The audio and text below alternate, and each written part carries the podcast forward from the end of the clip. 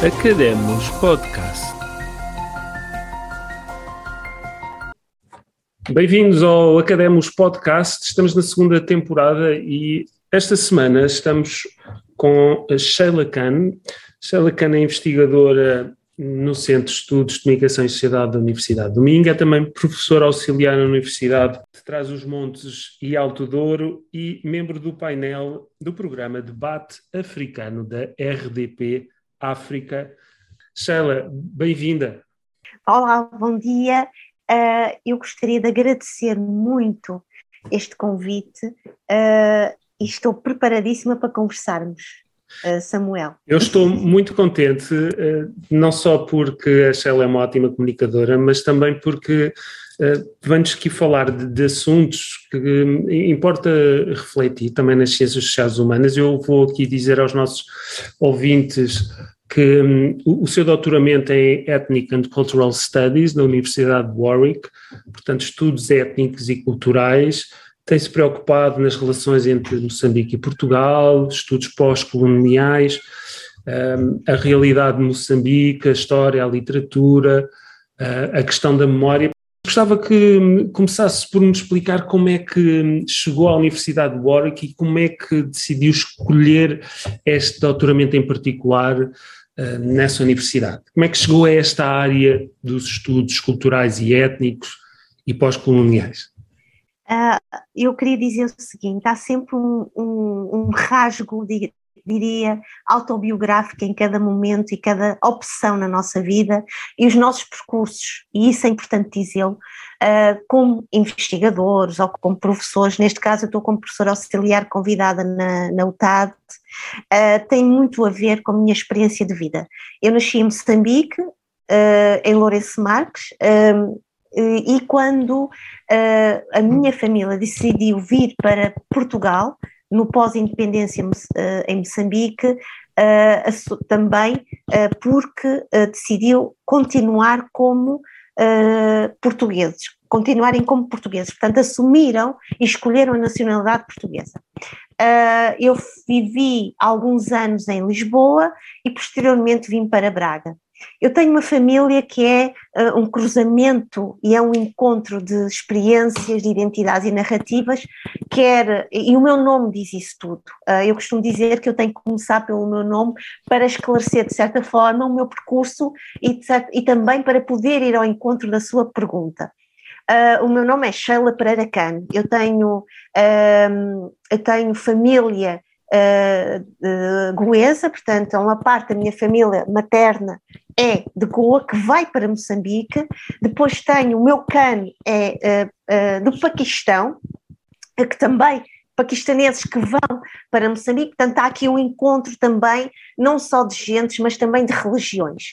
Uh, a minha experiência em Portugal foi sempre uma experiência de alguém que conviveu muito com experiências de integração, experiências de uma da construção, eu não vou dizer reconstrução, da construção de uma nova vida em Portugal, neste caso um Portugal que está a sair da sua experiência colonialista e colonizadora, uh, pessoas que foram reconstruindo as suas narrativas e as suas identidades, não só como portugueses, mas também como moçambicanos, como goeses, como indianos, uh, e portanto toda a minha vida eu fui ouvindo histórias, de como era, como era o passado, como é que está, estamos no presente. É claro que eu não tinha uma consciência muito clara do que, é que era isto da memória, não é? Eu era uma menina pequenina, mas lembro-me que em torno, uh, e nós víamos muito acompanhados pela, pelos os sabores e saberes. Uh, e então, muito em torno das comidas que se fazia em casa, o caril, uh, as chamuças, uh, o bacalhau. era, era isso que eu estava aqui a, a pensar, desculpa interrompê-la, mas estava a pensar nada, nada, naquela nada. expressão de, de, Sócrates, se não estou em erro, de, de cidadão do mundo. E ao ouvir a sua história e todas as suas raízes, uh, fez-me pensar nisso. E também comecei a pensar na mesa. e a vossa mesa deve, deve ter sido riquíssima, não só com as chamuças de Goa, mas também com outros pratos do Paquistão, de Moçambique, pratos portugueses. Bom, uh, isso reflete muito a, a, própria cultura, a vivência uh, que, que se foi construindo em si, e daí também o seu interesse por estas áreas de estudos étnicos e culturais. É? Permita-me dizer o seguinte, para eu ir ao encontro da, desta questão dos estudos étnicos e culturais. Para além de ter esta experiência uh, africana, e aqui a africana é com uma diversidade cultural imensa, não é? Porque estamos a falar de, de uma África que tem e acolhe pessoas de, outras, uh, outras vivências, de outras experiências geopolíticas, falo do Paquistão, falo da Índia, falo de Goa. Uhum. Eu até tenho uma avó de ascendência grega, portanto. Uh, é mesmo eu, cidadã pai, do mundo. o meu pai. Uh, o meu pai conhece a minha mãe e o meu pai é de Coimbra, é aqui de Portugal, vai para Moçambique muito jovem, com 13, 14 anos, uh, e conhece a minha mãe. Portanto, a minha mesa é no fundo uma metáfora e uma, uhum. uh, digamos, uma, um mapa de todas as vivências daqueles que fazem parte uh, não só da minha vida como família, mas também da minha vida em termos de afetos e em termos de ramificações de identidade. Portanto, eu tinha na minha mesa o que era normal, tanto o caril com coco, como tinha também um bacalhau à brás, como tinha um cozido à portuguesa, uh, como ouvia e fui muito e tinha um pai, e tenho, graças a Deus, um pai que hum, é da velha guarda, portanto, muito marcado pelos anos 60 e 70. Eu cresci a ouvir Zeca Afonso, Fausto, uhum. Jorge Palma, Trovante, como também cresci a ouvir Maria Maqueba, a ouvir música, sons africanos, a ouvir música brasileira, e, portanto, toda esta diversidade cultural vai desembocar, e era natural, eu acho, tendo em conta também as especificidades e alguma, algum empurrão aqui e ali em, em, termos de leituras, em termos de gostos musicais, uh, achei, foi sempre para mim uma curiosidade enorme tentar perceber quem somos nós com todas estas memórias e com todas estas identidades. E de certa forma, a escolha deste doutoramento, que também não é uma escolha apenas académica, também foi uma escolha amorosa, porque nessa altura o meu primeiro namorado, que depois foi meu marido, uh, pai, do meu pai, uh, pai do meu filho, peço desculpa, uh, já estava em Inglaterra e, portanto, propôs-me continuar a vivermos juntos em Inglaterra. E então eu estava a terminar o meu mestrado em Psicologia Social e eu aqui queria fazer um parênteses, porque Sim. eu vou parar eu sou eu tenho a licenciatura em, em, Sociologia das Organizações pela Universidade do Minho e foi sempre o meu sonho tirar o mestrado em Antropologia. Eu sempre quis ser, uh, eu sempre quis estudar antropologia. Só que quando terminei a licenciatura, o mestrado em antropologia já estava na fase das teses, então eu não queria esperar um, mais um, um ano. ano. Uhum. A minha professora, que hoje é uma colega que eu estimo imenso e com quem trabalho, que é a professora Rosa Cabecinhas, que Sim. também faz parte do mesmo centro em que eu estou como investigadora, uh, sugere-me fazer o mestrado em Psicologia Social.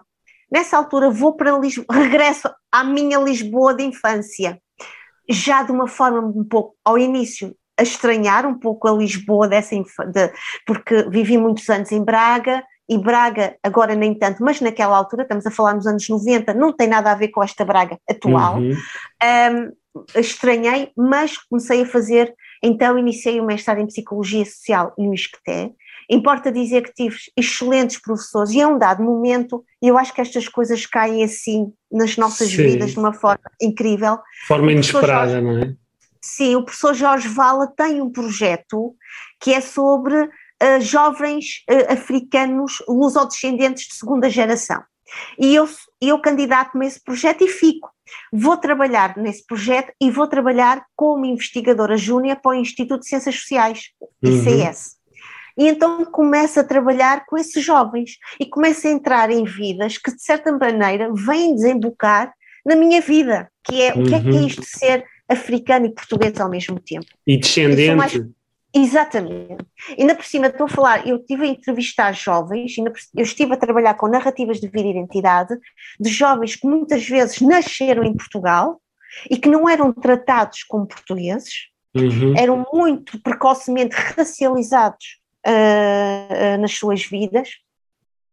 E é, de certa forma foram este, foi este trabalho que me iniciou e que me inspirou a pensar em continuar esta mesma, esta mes, este mesmo caminho, esta mesma, uh, este mesmo quadro de pensamento ao nível de um doutoramento. Uh, nessa altura, como disse, a pessoa com quem eu estava, estava já em Inglaterra e disse porque não, não te propões a um doutoramento em Inglaterra. Uhum. A Universidade de Warwick é uma universidade excelente e tinha um, um doutoramento em estudos étnicos e culturais. Então eu enviei para lá um projeto, claro. eu recebi logo um e-mail a, a, a mostrar um acolhimento extremamente efusivo e quando vou para a Inglaterra em 1999 Uh, o meu, meu orientador uh, inicial, depois troquei de orientador, perguntou-me: Mas quem, quem, quem é que tu queres verdadeiramente estudar? E eu fiquei naquele abismo que eu acho que toda a gente reconhece, identifica-se que é dúvida. o que é que eu vou estudar com muita precisão e com alguma, com alguma exatidão. E então ele pensa, olhou para mim e disse: Porquê é que tu não pensas também e não vais beber um pouco da tua experiência familiar e de vida? E então decidi trabalhar as pessoas como as pessoas da minha família que no tempo colonial eram uh, rotuladas como assimilados, como, uhum. como vemos na expressão também, na expressão da vivência colonial francesa, que eram aqueles africanos que eram assimilados, mas que não eram totalmente os portugueses de primeira. É Isso tem a ver com aquela expressão retornados? Não, é equivalente não tem nada a ver. Não. não, não, não, não, não. O retornado uh, é aquele que vai para o continente africano, especificamente para a experiência colonialista portuguesa e que depois okay. retorna. Uh, há aqui uma, há aqui uma, eu preciso dizer que muitas vezes muitas pessoas de uma forma muito injusta historicamente injusta, foram catalogadas como retornadas, uhum. porque vieram no mesmo tempo, no pós-independência, na experiência da descolonização. O assimilado era aquele que uh, uh, o programa cultural assimilacionista português obrigava a saber ler em português, a saber escrever em português e a ter uma postura e um comportamento, diria, e aqui vou usar uma expressão muito adequada ao tempo, uma, uma postura civilizada. Portanto, era uma espécie de hierarquia. Tínhamos o indígena, que era, uh, vou fazer aqui aspas, uma espécie de selvagem, não é? Que, que, que o olhar colonialista via como alguém que não era capaz de ser civilizado, e depois havia aquele uh, núcleo uh, de pessoas, de, de gente que uh, portanto, foram então, como refiro, assimiladas. Portanto, uhum. entram neste esquema, neste pensamento de, de, de, de, educação e de formação perante um quadro uh, de, colonialista português. E que depois, muitos deles, um, optam, após a independência uh, de Moçambique, seguir os passos, não digo os passos do colonialista, mas seguir um determinado estilo de vida e vêm para Portugal. Uhum. No entanto, uh, aqui uh, inspirando muito nas palavras e, na, e, no trabalho do Eduardo Lourenço, mas vêm encontrar um Portugal que os desconhece, que não os, que não os revê, que não consegue encontrar neles nenhum, uh, nenhum, nenhuma ligação, nenhum elo em termos de empatia cultural, em termos de empatia civilizacional e em termos de empatia histórica. Por isso é que dizia, só para, para terminar, por isso é que eu dizia que é muito ingrato para muita gente ter sido rotulada como retornados, porque a nossa história portuguesa, e não só, precisa, por uma questão de memória dessas uhum. pessoas, de identidade dessas pessoas e narrativa de vida dessas pessoas, destrinçar, diferenciar e de estudar com muito cuidado estas, uh, estas designações. O retornado é aquele que vai e que retorna, não é aquele português branco que, sempre, que nasceu lá ou que foi para lá muito pequenino, que, que se criou lá e que vem para Portugal e que muitas vezes vê neste Portugal pós-colonial como uma espécie de um Portugal que não tem nada a ver com esta projeção de um Portugal que se espalhou pelo continente africano, nomeadamente uhum. Angola, Moçambique, Santo Tomé e Príncipe, Guiné-Bissau, Cabo Verde, para não, para, não, para não pensarmos na Goa que perdemos, no Macau que entretanto perdemos e no Brasil que foi perdido uh, em primeiro lugar. Pois, eu estava aqui a, ouvi-la e estava a, a, pensar se ainda não continuamos a assistir a uma certa estigmatização. Há pouco falava de uma marca racial na forma de tratamento de certas pessoas, apesar de serem portuguesas, mas que a, a raça fazia com que outras pessoas lidassem com elas como se elas não fossem portuguesas, apesar de isso serem. Ainda se sente, todo passado todos estes anos, esse passado colonial um, na sociedade portuguesa de hoje, pela experiência que tem tido, como é que avalia? Eu acho que nós fomos muito lentos, e o nós é aqui o nós coletivo e plural. Uhum. Eu acho que fomos, muito lentos em, em, ainda estamos muito lentos em compreender e ter uma consciência clara uh, de todas estas vivências. Uh, o que é que acontece hoje? já se fala com menos pudor, já se fala com menos medo e já se fala com menos timidez.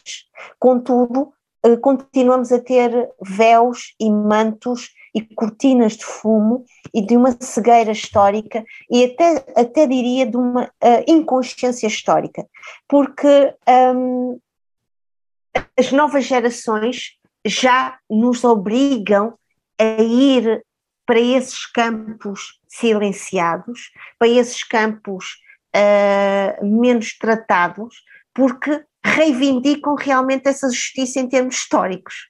Agora, as gerações, se fizermos um, uma reflexão em termos de geração, nós percebemos que o comportamento é diferente. A geração dos meus avós e dos meus pais não tem um comportamento com este Portugal pós-colonial, que esta gera, a minha geração ou a geração agora mais atual. Um, agora, por exemplo, eu vou dar aqui, eu vou falar aqui de um livro que para mim, embora sendo o meu livro, mas não é meu só, porque tem muito a ver com todas as pessoas com quem eu fui falando e entrevistando, que eu refiro-me ao Portugal a lápis de cor.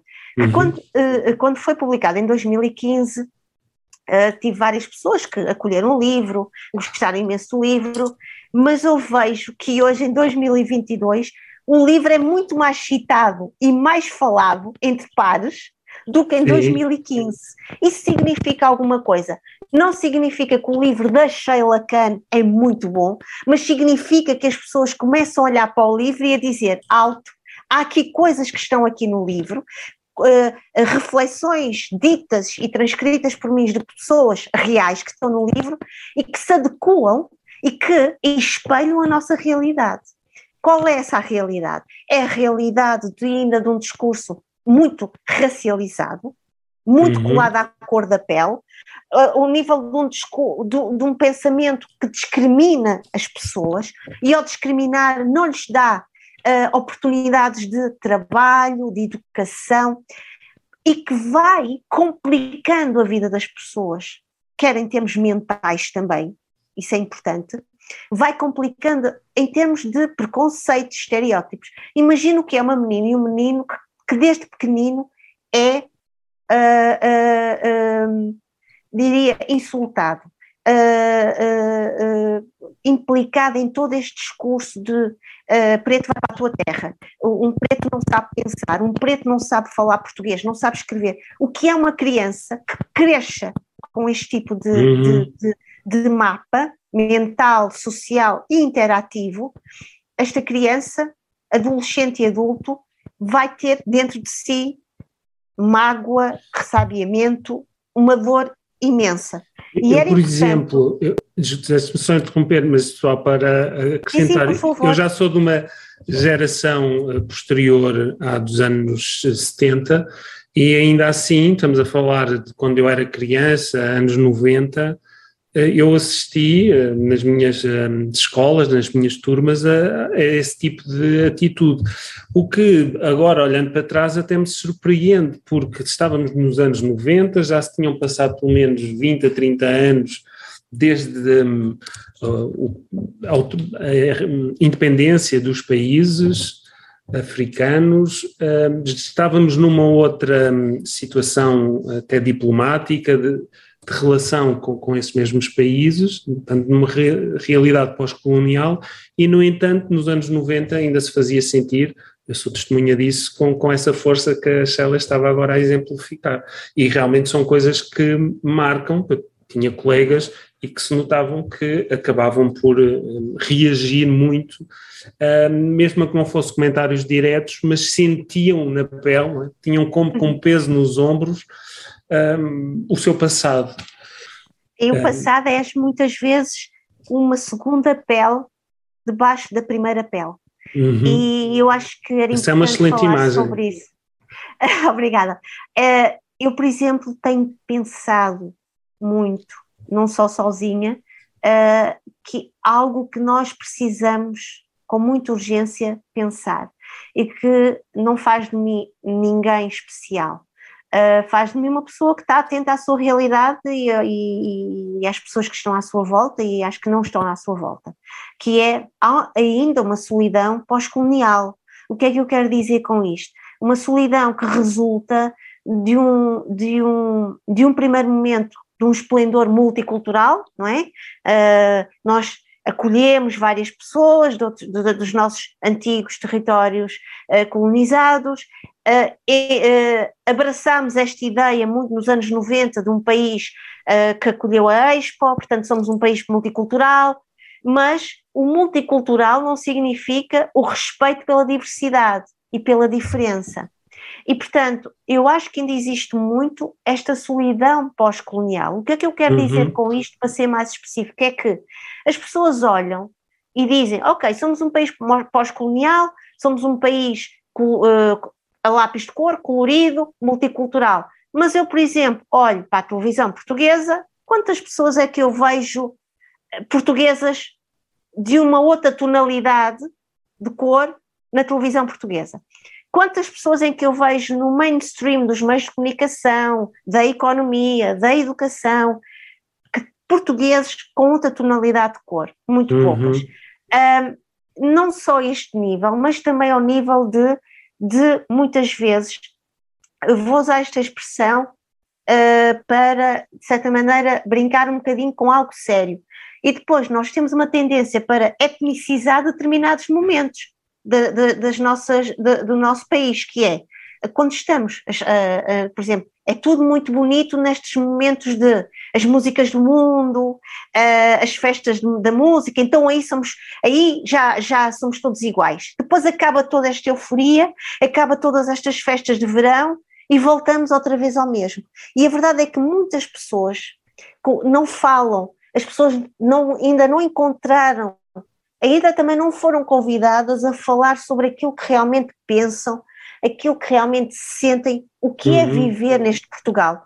E eu sinto que ainda existe, em termos geracionais, não só na geração mais antiga, não é velha, é antiga, Sim. como na geração atual, esta solidão que é a incapacidade ou a, a ausência e inexistência de mecanismos e de meios para podermos abertamente falarmos sobre aquilo que somos, aquilo que nós sentimos e que esse conhecimento que é partilhado possa ser aproveitado, absorvido para se tornar uma cidadania partilhável.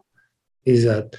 Eu queria aproveitar que estamos a falar sobre estes assuntos e há pouco mencionou várias vezes o seu livro Portugal a lápis de cor, a sul de uma pós-colonialidade, foi um livro editado pelas edições Almedina, está facilmente acessível àquelas pessoas que nos estão a ouvir e que queiram uh, comprar uh, online. Mas uh, o, para aproveitarmos o nosso tempo e para também não nos não irmos para outros assuntos, eu gostava agora de, de focar num trabalho seu que escreveu em conjunto com outros investigadores, nomeadamente Vítor de Souza e Pedro Pereira, que foi publicado na revista de Comunicação e Sociedade e que se chama A Restituição Cultural como Dever de Memória. Uhum. Eu acho este título muito, muito interessante. Aliás, convido as pessoas a, a lerem, está disponível para ser lido de forma gratuita online. E queria que falasse um pouco sobre esta ideia que me parece eh, muito pregnante, que é o dever de memória, uhum. em que temos uma responsabilidade ética de nunca esquecer. e há pouco eu estava a falar desse passado que hum, teimava em não ser esquecido, mas esse era um passado negativo. E agora pergunto se não esse passado, essa, toda essa riqueza colonial, os hábitos, os costumes, a cultura africana, eh, ela também está a ser esquecida eh, pelos portugueses. Por outro lado, depois queria fazer uma outra pergunta uh, acerca de, dos monumentos, já agora aproveito para, para lançar o tema. É que hum, provavelmente tem muito a ver com este dever de memória. O que estamos a, a observar é que nos últimos anos, eh, e por exemplo em 2020, o Partido Livre sugeriu que o património das ex-colónias em museus possa ser restituído aos respectivos países. Temos também notícias uh, mais recentes do Museu de Londres devolver artefactos saqueados à Nigéria, a França a devolver artefactos uh, ao Benin. Uh, este dever de memória também passa por esta restituição do, do passado um, museográfico, uh, dos artefactos. Como é que a Sheila olha para isto? Uh, Samuel, é, o Samuel lançou tantas, tantas sementes. Foi, não foi? E tantas caravelas, e eu vou ter muito cuidado, principalmente porque para quem nos escutar a seguir esta deliciosa reflexão em conjunto, eu vou, eu vou subir escadas, está bem? De graus, digamos. Vamos a isso. É melhor porque eu fui muito uh, confuso na exposição. Não, não, mas eu, não, não Vamos foi, não, circunscrever. Eu, eu, não, eu estive muito atenta e, e, vou criar aqui um, ligações para as pessoas também se sentirem uh, uh, estimuladas e, e, também, quando estiverem a escutar isto, também fazerem as suas próprias reflexões uh, sozinhas ou com outras pessoas. Naturalmente. A, a ancestralidade, ou diria, a experiência africana em Portugal não está esquecida, está é distraidamente colocada nos baús de uma memória distraída. Eu aqui repeti-me para ser uh, propositadamente, porque se nós olharmos para, as nosso, para a nossa gastronomia, para a nossa música, para tantas, tantas, uh, tantos rituais e tantas, tantas outras manifestações nossas, se nós fizermos um estudo, um mapeamento, nós vamos perceber que nós estamos rodeados de toda essa experiência. Basta olhar para as nossas especiarias, basta olhar para a comida que nós comemos, basta olhar para a forma como nós cozinhamos. Eu conheço portugueses que estiveram em Moçambique ou em Angola e que retornaram, alguns, outros não retornaram, cresceram lá e depois e que usam o gindungo, que é um picantezinho bem forte. não se fala nisso porque aquilo está tão automaticamente dentro das nossas vidas, uhum. não é? Que as pessoas não se apercebem, mas nós estamos completamente. Uh, eu estava-me nós... a lembrar, não sei se, tem, se vem a propósito ou não, mas aqui há tempos entrei numa farmácia e algumas farmácias têm música e a música que estava a dar, e foi a primeira vez que, que aconteceu, é que era uma era Kizomba. E, e Kizomba numa farmácia foi algo que me surpreendeu, mas tem a ver com estamos rodeados dessas nós estamos, Nós estamos, não vale a pena uh, ignorar isso. A questão é, uma coisa é nós termos as coisas estarem presentes no nosso dia a dia e outra coisa é nós termos consciência dessas, dessa presença. E nós não temos essa consciência. Uhum. Isso é, isso é que é o problema. E estas notícias podem ajudar a essa eh, consciência? Notícias de devolução do património? Então é assim, vamos lá. Vamos começar aqui pelo, pelo. O que é que é isto o dever de memória? Sim. Uh, este dever de memória não é, um, não é uma expressão uh, oca. É uma expressão que está muito ligada a uma tradição de pensamento que resultou das reflexões de um sobrevivente do Holocausto, uh, refirma Primo Levi, uhum. e que trabalhou muito esta questão. Dever de memória significa estimarmos e não nos esquecermos de todos os erros cometidos no passado e que é importante falar sobre eles, é importante olhar para eles para não para evitarmos a sua repetição. E o dever de memória passa exatamente por não estarmos encurralados no passado, mas termos uma visão clarividente e, e equilibrada e, acima de tudo, uh, justa desse passado. E, portanto, trabalhar esse passado no presente, por isso é que é um dever de memória, que, pode, que se pode depois expandir para outras situações. Quais são essas situações? É a situação, por exemplo, da reparação histórica, que passa muito por reconhecer vários atos uh, cometidos em torno, uh, no âmbito da experiência colonialista europeia, e passa também por esta questão que o Samuel colocou, que é a da restituição cultural. O que é que isto significa? Significa que os países africanos, hoje independentes, que têm a sua clarividência histórica, que têm o seu dever de memória, vão pedir aos países ex-colonizados objetos que são parte da sua memória, neste caso patrimonial, uhum. e que possam restituir aquilo que lhes é devido. E, portanto, o que parece muita coisa não é. No fundo, são uh, pedras preciosas que fazem parte do mesmo objeto, que é a história, uhum. uh, a memória, a identidade de nações, de comunidades, de grupos e de pessoas. Agora vou tocar aqui numa. Feito, tendo feito este, esta, esta viagem, vou desembocar num conceito e num trabalho que tenho vindo a desenvolver, que não começa por mim, começa exatamente desta tradição dos estudos do pós-holocausto, do dever de memória, que é a pós-memória. O que é que é isto da pós-memória? As pessoas às vezes ficam um pouco hum, incomodadas, mas eu costumo dizer, se as pessoas ouvirem bem este, eh, esta explicação, vão perceber que não há incómodo nenhum, vão perceber que até tem todo um pano, uma espécie de espaço para se identificarem com as explicações que eu agora vou dar, que é, o que é que é isto da pós-memória? Pós-memória não significa que é o depois de, é, a pós-memória significa que é algo que se mantém a partir de uma memória que marca, que é marcante, que magoa, que traumatiza. Vou dar um exemplo. Por exemplo, uh, vou dar um exemplo e peço desculpa pelo exemplo, vou exemplificar. As uhum. pessoas jovens cujos pais estiveram na guerra colonial, uhum. jovens cuja família veio de uma experiência de retorno ressabiada, magoada, num luto colonial e que, pelas memórias das famílias, pelo dia a dia, vão absorvendo esses sentimentos, essas percepções e tornam e vêem-se como uma espécie de uh, responsáveis para o não esquecimento dessas memórias. E, e, de tal maneira responsáveis que as sentem como suas. E muitos deles o que é que fazem?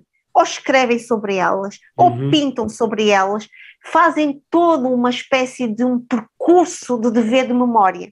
A pós-memória, no fundo, é a geração que, não estando diretamente ligada a, a essas experiências traumáticas, Sim. essas experiências que foram absolutamente marcantes, mas que conviveram no seu dia a dia, no seu cotidiano, com essas pessoas. Eu vou dar um exemplo muito concreto da minha família.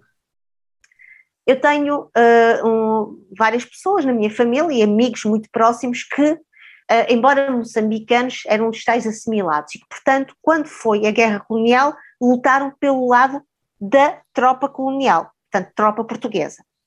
Quando uh, veio a independência de Moçambique, muitos deles optaram pela nacionalidade portuguesa e nessa altura o governo moçambicano, do, do, da, do momento da, da, da independência, momento muito naquele momento 75, 76, 77, o governo moçambicano disse: se optarem pela nacionalidade portuguesa, têm de sair de Moçambique. Muitos saíram. Os que ficaram, muitos deles eh, foram perseguidos, porque foram, eram muitas pessoas sabiam que tinham lutado pela tropa colonial e, portanto, saíram então de Moçambique e vieram para Portugal tiveram que viver em pensões. Eu esqueci-me há pouco de dizer, eu sou uma geração que viveu na, numa pensão. essa foi da... uma imagem que eu não só li nos livros de história, mas que também pude constatar muito uh, esse retorno ou essa vinda, de, pelo menos certas famílias, um, ehm, que depois, numa primeira fase, estiveram em pensões, não é? Eu vivi, eu vivi, eu vivi em duas pensões. Uh, é engraçado e, e, e, muito interessante a ausência de estudos sobre pessoas como eu, da minha uhum. geração, que viveram em pensões e que nunca se falou sobre isto. O único trabalho que teve realmente uma projeção enorme, porque é para muitos de nós é original, é o, o, livro da Dulce Maria Cardoso, O Retorno. Aquilo que ela escreveu, eu vivi. Eu Exato. vi situações, quer de uma. Eu vi situações dramáticas de pessoas que perdidas, de pessoas que de repente perderam tudo e que eu vi pessoas, famílias inteiras a viver num quarto. Uhum. Eu vi situações de violência psicológica, eu vi situações de insegurança psicológica. E era importante hoje, por exemplo, isto é um dever de memória, isto é uma pós-memória em exercício, fazer um trabalho sobre com entrevistar estas pessoas como eu, que vai, eu vou fazer este ano 50 anos, mas pessoas que se calhar têm agora 60 e 70, uhum. outros infelizmente já não estão, já não cá estão, já não estão cá, e perguntar a essas pessoas como foi viver nas pensões, o que é que sentiram. Eu só fui viver para um apartamento quando tinha quase, eu só fui viver para um apartamento com 9 anos, porque dos meus 4 até aos 9 anos eu vivi uh, uh, em pensões era eu, mais os meus avós, portanto os quartos eram relativamente grandes, vá, mais uhum. ou menos. Mas todos nós uh, usávamos uma mesma cozinha, uma mesma casa de banho, portanto havia ali dinâmicas de solidariedade, dinâmica de fraternidade, mas também havia muita tristeza, muita insegurança, mas... muita. Só para terminar, eh, Samuel, deixa-me só dizer aqui uma coisa. E havia muito esta coisa de que eu falei até no meu, no meu, na minha tese de doutoramento e que infelizmente também não consegui uh, uh, expandir mais nessa situação, nesse, nesse conceito que eu criei, que é etnicidade doméstica.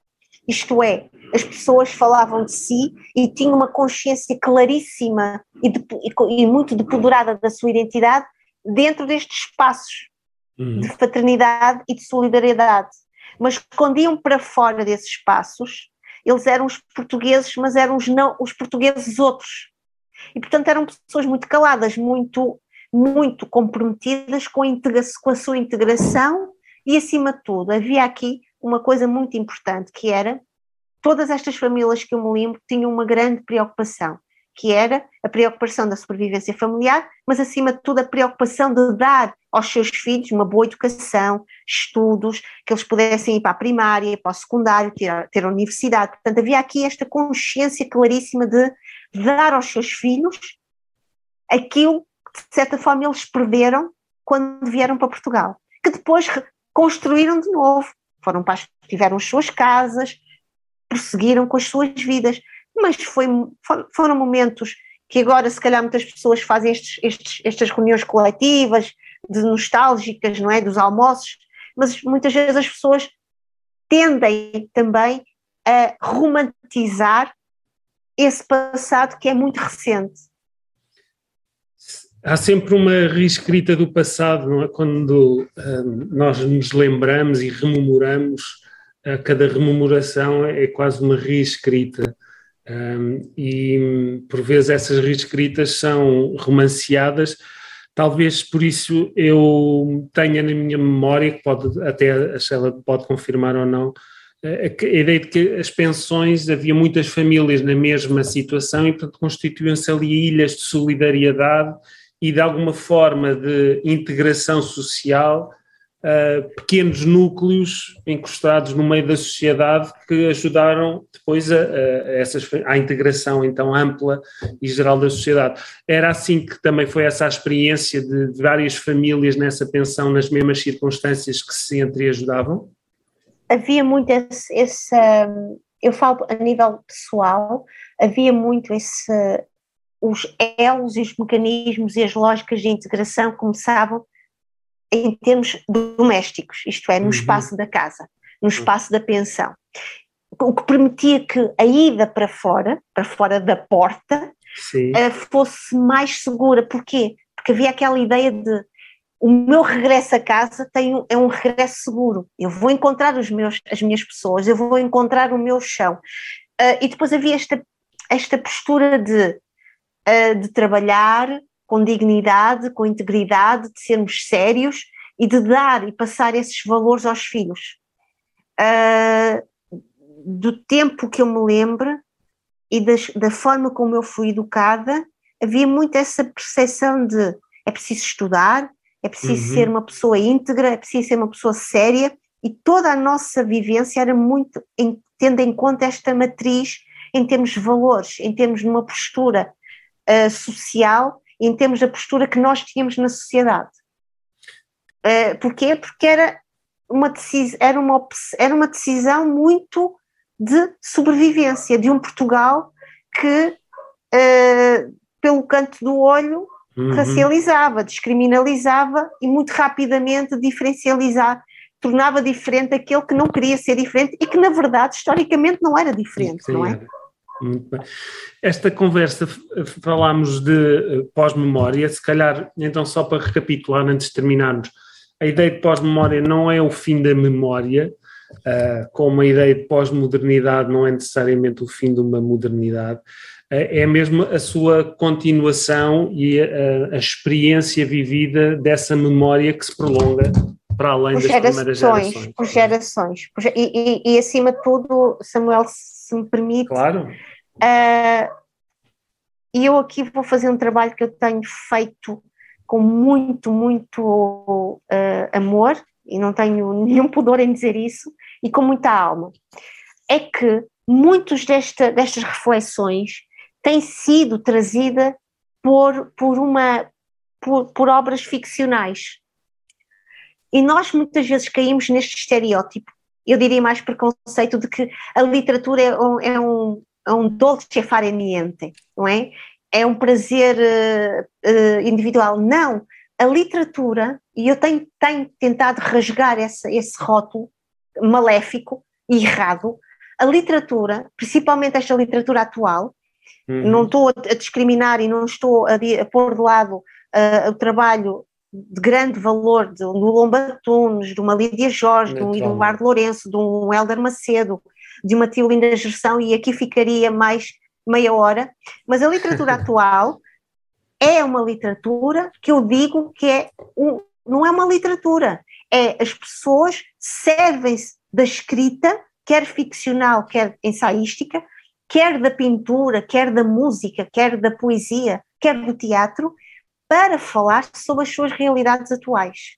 E quando as pessoas, e eu acho que as pessoas precisam de estar atentas ao que se está a passar neste momento, que nós estamos a ter um momento absolutamente riquíssimo uh, a, a, esse nível. Eu estou, por exemplo, a trabalhar a obra da Jaimília Pereira da Almeida, que é uma escritora jovem, Uhum. Uh, uh, eu, ela é angolana portuguesa, portanto diria luso-angolana, mas cujo trabalho dela, sendo, embora originalmente literário, ficcional, ensaístico, mas ela tem uma reflexão e um mapeamento sociocultural e histórico do nosso Portugal e do nosso Portugal na sua relação com as suas, com as suas vivências históricas do passado com outros países e vem ao presente. E, portanto, toda esta pós-memória, e eu, eu se calhar iria chamar este, a esta nossa conversa o esplendor da pós-memória, é muito importante porque é uma viragem de paradigma em termos de pensamento, em termos de ação, em termos de cidadania e em termos de uma projeção daquilo que nós poderemos ser e os legados que nós poderemos deixar em termos de responsabilidade para as nossas futuras e próximas gerações. E estamos a fazer esse trabalho. Eu acho que estamos mesmo a fazer esse trabalho uh, uh, uh, neste momento. Sem dúvida, a literatura, a notícias, todas as artes, os trabalhos académicos podem dar visibilidade a estes assuntos da memória, das relações étnicas e, e coloniais. E, e, queria agradecer à Sheila Cana a disponibilidade, a amabilidade, a gentileza que teve em vir falar sobre estes temas, que é justamente isso que importa a falar, que às vezes temos consciência, mas que não somos capazes de verbalizar, ou que estão tão impregnados em nós que nós já nem notamos que eles estão lá e trabalhos como a de Jamila Pereira de Almeida. Entre ou, outros. Entre Eu posso também outros, dizer é? o, o Paulo Sim. Faria, a, uhum. a, a, também temos neste, a Yara Monteiro, Uh, entre outros autores que agora peço desculpa, não. não Sim, mas são já três uh, boas referências para quem. me no, no, pensamento e também nos nomes. Sim. Mas também ao nível da música, ao nível da arte, ao nível Sim, também do teatro. Uh, Estou aqui a pensar, não sei exatamente, mas a, a Sara Tavares tem também um trabalho interessante de mistura de vários géneros musicais. Exatamente. exatamente. E com uma, uma raiz uh, africana muito interessante. Uh, temos todos um, uh, não sei se é um redescobrir dessa memória, mas certamente todos estes trabalhos contribuem para uma valorização. Não tendo tempo para mais, gostava de uh, despedir-me e agradecer-lhe a, a, vinda cá, que eu acho que vai inspirar muitas pessoas uh, que nos escutarão e, uh, e que serviu também para percebermos que os estudos étnicos e culturais, apesar de terem um jargão tão alargado e de a expressão incluir muita coisa, diz respeito às nossas próprias vidas e vivências. E essas ainda estão muito presentes naquilo que fazemos todos os dias, naquilo que dizemos, uh, naquilo que lemos ou que vamos ver ao teatro. E por isso aqui a minha, a minha palavra de gratidão por nos ter trazido a importância de, de pensar a memória, de pensar também a pós-memória. Muito obrigada, Samuel. Eu é que agradeço uh, este convite e a possibilidade de fazer algo que eu acho que é tão importante, que é partilhar os nossos pensamentos, uh, não Sem só dúvida. como investigadora. Eu peço desculpa, tenho aqui as festas locais e, portanto. Nem se ouve, não se ouve nada. Ah, partilhar o meu pensamento não só como investigadora, partilhar o meu pensamento como cidadã, mas partilhar o meu pensamento como um sujeito da memória e da pós-memória. Uh, e que implica um exercício de uh, estar atento ao meu presente, ao passado e, acima de tudo, algo que me deixa muito ativa, que é como vai ser o meu futuro e como vai ser o futuro das próximas gerações. E eu espero que nós todos, hoje, uh, sejamos capazes de uh, deixar realmente um legado este, este, este, esta dimensão de uma responsabilidade boa e que outras gerações possam realmente abraçar e olhar para tudo isto e dizer uh, eu quero caminhar ao lado de todo este, todo este património humano, todo este património histórico e cultural que me foi deixado por outros lá atrás. Uh, e eu acho que isso, para mim, é, uh, no fundo, uma espécie de uma espécie de força motriz constante. Aquela maneira de terminarmos uh, com uh, palavras uh, muito inspiradoras e, e até poéticas, há, há, uma certa poesia nas expressões que utiliza que, que me agrada pessoalmente e que mostra como a ciência não tem que ser árida. E um, resta-me despedir dos nossos ouvintes, já sabem, todas as semanas um episódio Uh, até à próxima quinta-feira. Esperamos todos. Podem sempre consultar o podcast no Spotify, entre outras plataformas. Um abraço e até para a semana.